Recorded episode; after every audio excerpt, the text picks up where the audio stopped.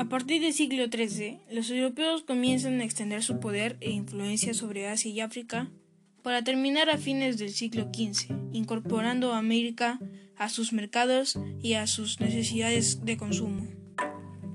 Durante muchísimos años, el continente europeo desconocían de la existencia del uno y del otro. Recuerda que antiguamente no existía la tecnología que conoces actualmente, por lo que los navegantes de esa época solo viajaban por zonas conocidas y nunca más allá de lo que veían sus ojos.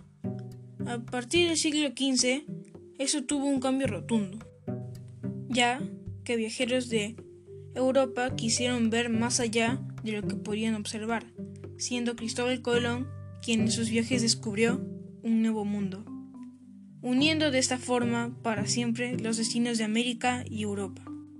No se pueden explicar adecuadamente el impulso que motiva los grandes descubrimientos, sin recurrir a los hechos históricos cuya confluencia determinó la corriente de exploradores.